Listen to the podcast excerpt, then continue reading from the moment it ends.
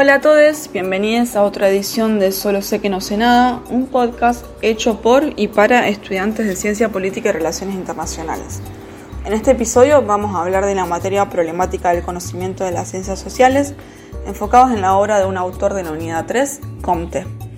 Pasemos rápidamente a desmenuzar el texto de él que estudiamos en esta materia, que se llama Curso de Filosofía Positiva.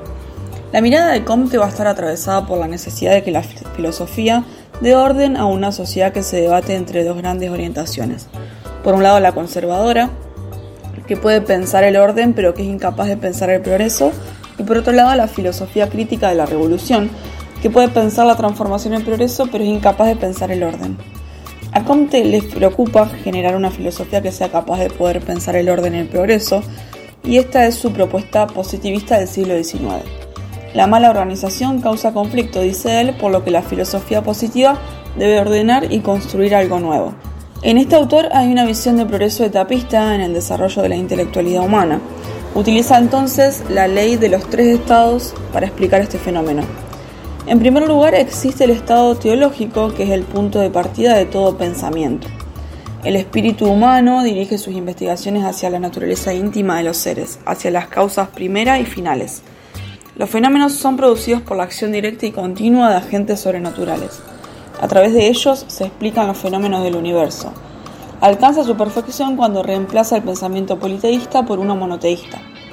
En segundo lugar, nos encontramos con el estado metafísico de transición.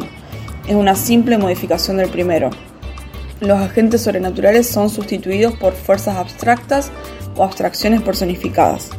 De igual manera que el estado anterior explican fenómenos observados es culminado cuando reduce todas las explicaciones a un solo ser, la naturaleza, como explicación de todos los fenómenos.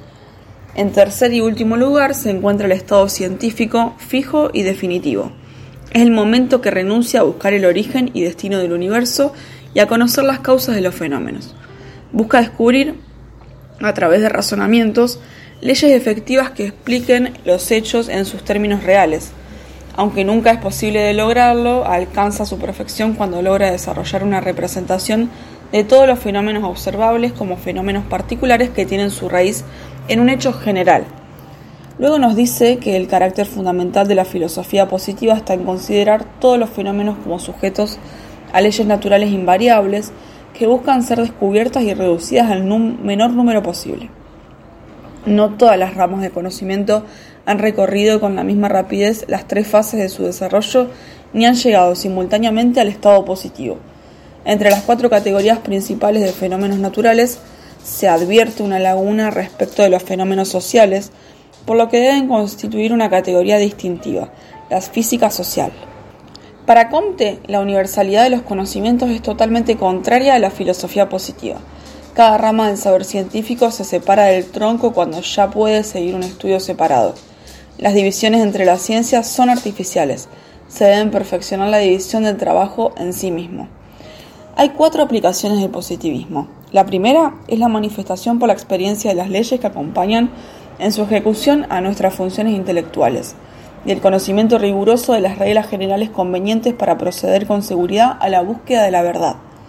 La segunda es la destinada a producir en nuestros días la reforma general de nuestro sistema de educación la necesidad de reemplazar la actual por una educación positiva acorde al espíritu de época y nuestras necesidades. La concepción especializada y aislada de pensar la ciencia influye en la forma de enseñarla. Las distintas ciencias deben estar presentadas como las ramas de un tronco único, reduciéndola a sus métodos principales y a los resultados más importantes. La tercera es contribuir al progreso particular de cada ciencia positiva por separado. Las divisiones entre las ciencias son artificiales y lo hacemos para evitar las dificultades al resolverlas. Y la cuarta, que es la única base sólida para organizar la sociedad y terminar con el estado de crisis en el que se encuentran las naciones, esta última parte del diagnóstico de época que hace Comte, según el cual el desorden social se debía a una anarquía intelectual por la divergencia entre los espíritus de las máximas fundamentales. Comte hace a esta altura una clasificación enciclopédica de las ciencias considerando las relaciones entre estas y el sistema positivo y con sus propias características. La clasificación debe salir del estudio mismo de los objetos que se han de clasificar y debe ser decretada por las afinidades reales y la coordinación racional de ellos. Las ciencias humanas están constituidas de conocimientos especulativos y de conocimientos de aplicación, y solo se ocupará de los primeros. Los conocimientos teóricos se dividen entre ciencias generales y ciencias particulares. Toda ciencia puede ser expuesta siguiendo dos vías. La vía histórica, en la que se presentan los acontecimientos en el mismo orden natural en el que el espíritu humano los ha alcanzado, este es el punto de partida obligado del estudio de toda ciencia reciente, y la vía dogmática, en donde se presenta el sistema de las ideas tal como hoy podría ser concebido por un solo espíritu, el cual se ocuparía de rehacer la ciencia en su conjunto.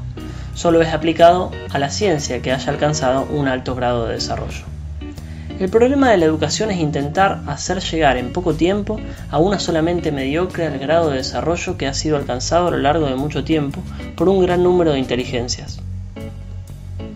Más adelante realiza un orden enciclopédico, determinado por el grado de sencillez y generalidad de los fenómenos estudiados. De esto resulta la dependencia de aquellas ciencias cuyo objeto es más complejo. Esto se debe a la conformación de las distintas naturalezas de los fenómenos. Comte decide que la mejor forma de ordenar los campos de conocimientos es según su nivel de generalidad, y lo hace de la siguiente manera. 1. Matemática. 2. Fenómenos astronómicos. 3. Física. 4. Química. 5. Fisiología. Y 6. Física social. Por último, el francés va a detallar cuatro aplicaciones de la clasificación de las ciencias. Política. En esta materia propone la instrumentación técnica del proyecto ilustrado del gobierno de los hombres doctos, o sea, que gobiernan los que más saben. No deben gobernar los genios, sino los técnicos, que son los que saben. La filosofía utilizada como una ciencia organizativa es una ciencia política que debe terminar con el predominio crítico y revolucionario. Política como ciencia para terminar el conflicto social. Social. La clase que debe conducir es la burguesía, pero constituyendo una alianza con los trabajadores industriales. Se debe intervenir el espacio urbano con reformas técnicas que garanticen el progreso, para hacerlo más lindo y comunicando todo para así erradicar el foco de resistencia social y para echar pobres del centro. Piensa la economía a través de la industria. Todas las clases que no están alrededor de la industria son pasivas. Epistemológica. Organizar el saber enciclopédicamente, desde las ciencias más exactas hasta lo que no sabemos todavía. La ciencia objetiva de la sociedad debe ser semejante a las ciencias naturales y debe saber las leyes que explican el cambio social y las que explican la estructura social. Educativa. Quitar a los curas de la educación, promover la educación técnica, educación pública, formación superior o técnica para el proletariado, establecer un sistema de enseñanza general y homogénea, que se generalicen y se vuelvan jerárquicas las carreras universitarias, construir un sistema de generalidades para que todos puedan saber las mismas cosas y para que haya orden. El asunto de la educación es poner a disposición a mentes, generalmente mediocres, las creaciones de los genios. Así llegamos al final de este episodio. Esperamos que les haya servido y como siempre les recomendamos leer la bibliografía obligatoria de la materia basándose en el programa. Recuerden que pueden seguirnos en Instagram en arroba pampillón fcpolit-bajo y nos vemos en el siguiente episodio de Solo sé que no sé nada.